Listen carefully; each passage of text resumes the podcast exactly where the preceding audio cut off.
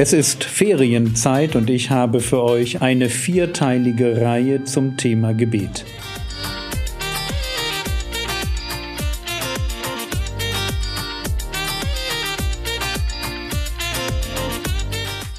Theologie, die dich im Glauben wachsen lässt, nachfolge praktisch dein geistlicher Impuls für den Tag.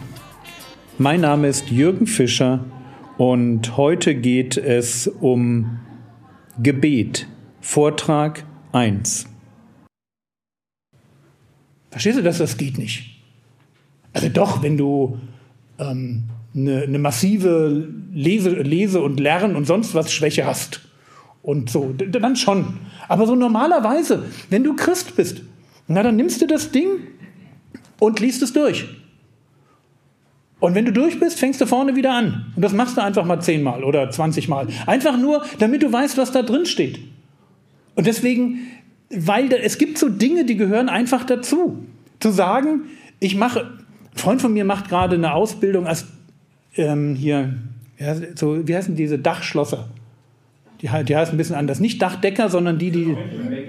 Ja, bei euch Spengler, genau. Ja, stell dir vor, der würde sagen, ja, ich mache die Ausbildung, aber ich lese nie was dazu. Das interessiert mich auch überhaupt nicht. Den möchtest du nicht an dein Dach lassen. Nein, willst du nicht das muss jemand sein, der sagt, hey, das interessiert mich, da, da fuchse ich mich rein, ich will wissen, wie Materialien funktionieren, wie man das macht, wie man richtig lötet, sodass es auch eine Weile hält. Und so ist das hier auch. Du bist Christ. Ja, immer wenn du betest. Das wird einfach vorausgesetzt.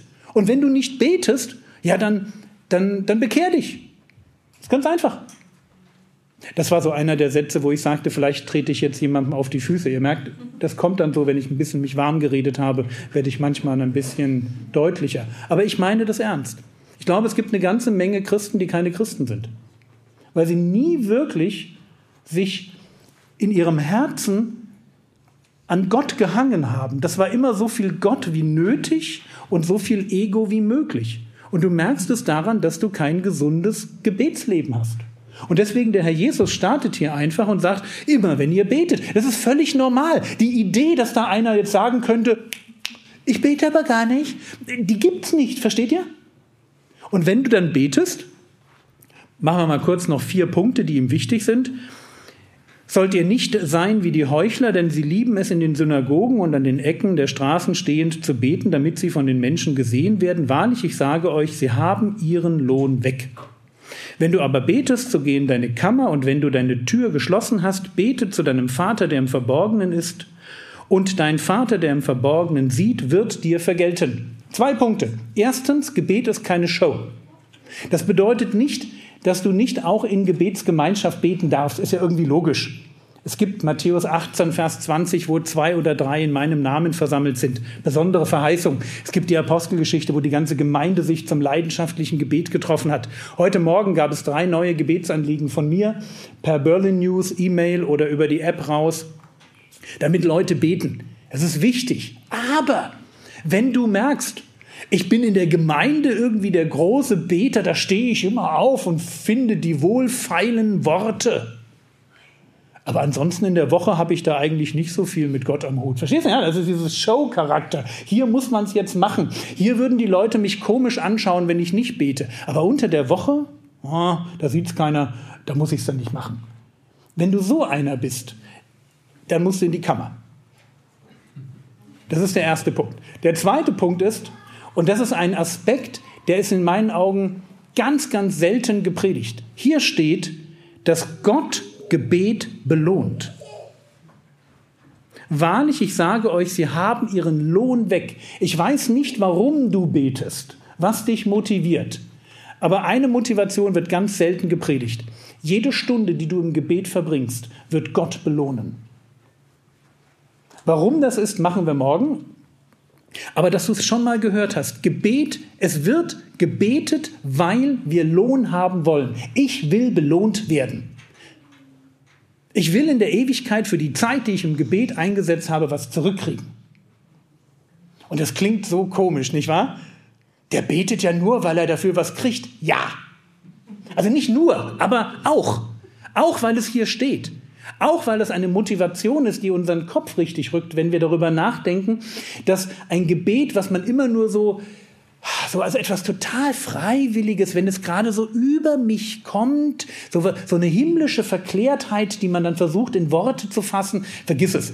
Es geht um Kampf, es geht um Arbeit, es geht um Gebet als etwas, wo ich dastehe und eine Aufgabe zu erledigen habe in einem, und ich sage es nochmal, kosmischen Konflikt, in den Gott mich hineinstellt, wo einfach mein Gegner versucht, Menschen und Seelen kaputt zu machen und ich stelle mich dagegen. Und ein Teil meiner geistlichen Waffenrüstung, das ist der letzte Teil, für den es dann in Epheser 6 kein Bild mehr gibt, ist Gebet. Dass wir alle Zeit für alle Gläubigen beten, dass wir ringen, dass wir kämpfen. Und deswegen, weil es ein Kampf ist, weil es Sport ist, Übung ist, deswegen belohnt uns Gott dafür. Die letzten beiden Punkte und dann mache ich Schluss für heute Abend. Matthäus 6, Vers 7 und 8. Wenn ihr aber betet, sollt ihr nicht plappern wie die von den Nationen, denn sie meinen, dass sie um ihres vielen Redens willen erhört werden. Seid ihnen nun nicht gleich, denn euer Vater weiß, was ihr benötigt, ehe ihr ihn bittet. Zwei Punkte, und das ist vielleicht nicht unser Problem, dass wir zu viel plappern. Ich glaube, unser Problem ist, dass wir zu wenig grundsätzlich reden. Aber hier steht, es ist nicht die Menge der Worte, die vor Gott zählt. Es geht nicht darum, dass wir Gott überreden oder informieren. Er weiß bereits, was wir brauchen in dem Moment, wo wir beten. Aber das bedeutet, und das ist dann der vierte Punkt, das bedeutet, Gott will, obwohl er weiß, was wir brauchen, gebeten sein.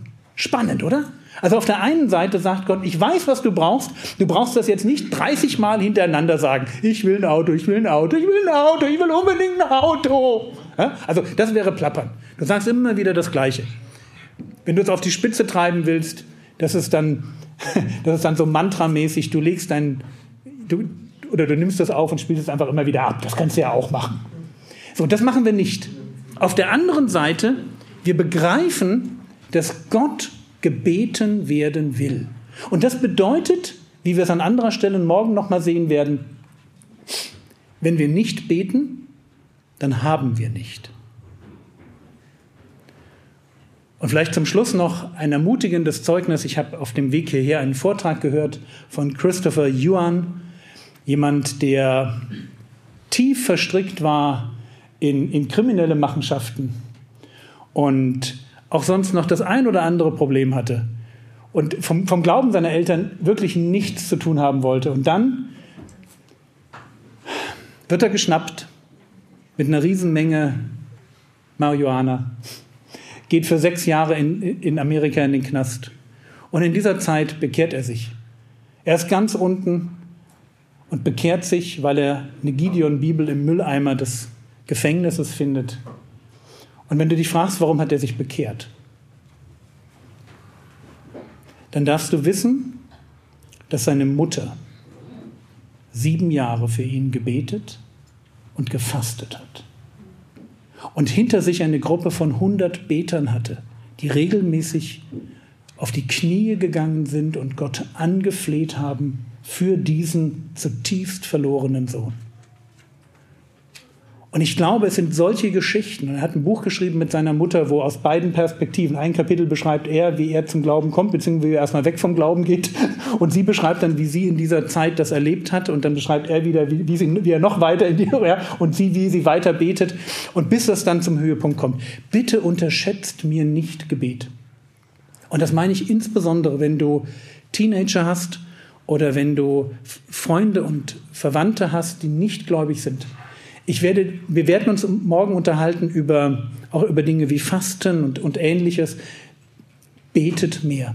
Ich kann euch das ganz, ganz arg nur empfehlen. Betet und kämpft an dieser Stelle. Es ist eure einzige Waffe, die ihr habt.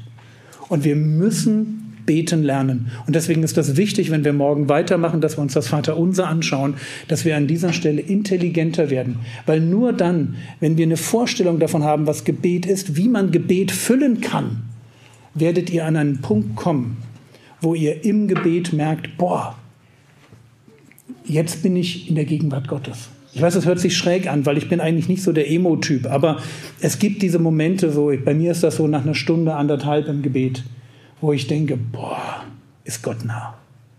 Wahrscheinlich, du hast alles abgegeben, alle Sorgen sind weg. Du hast, du hast die, die, die Leute bebetet und dann, dann kommt irgendwo und sagt, ja, jetzt, jetzt bin ich da. Jetzt bin ich genau da, wofür ich als Mensch gemacht bin und jetzt habe ich genau das, was meine Seele sich wünscht. Und du findest es im Gebet, in intelligentem Gebet. Und wir schauen uns morgen an, wie das aufgebaut wird. Amen.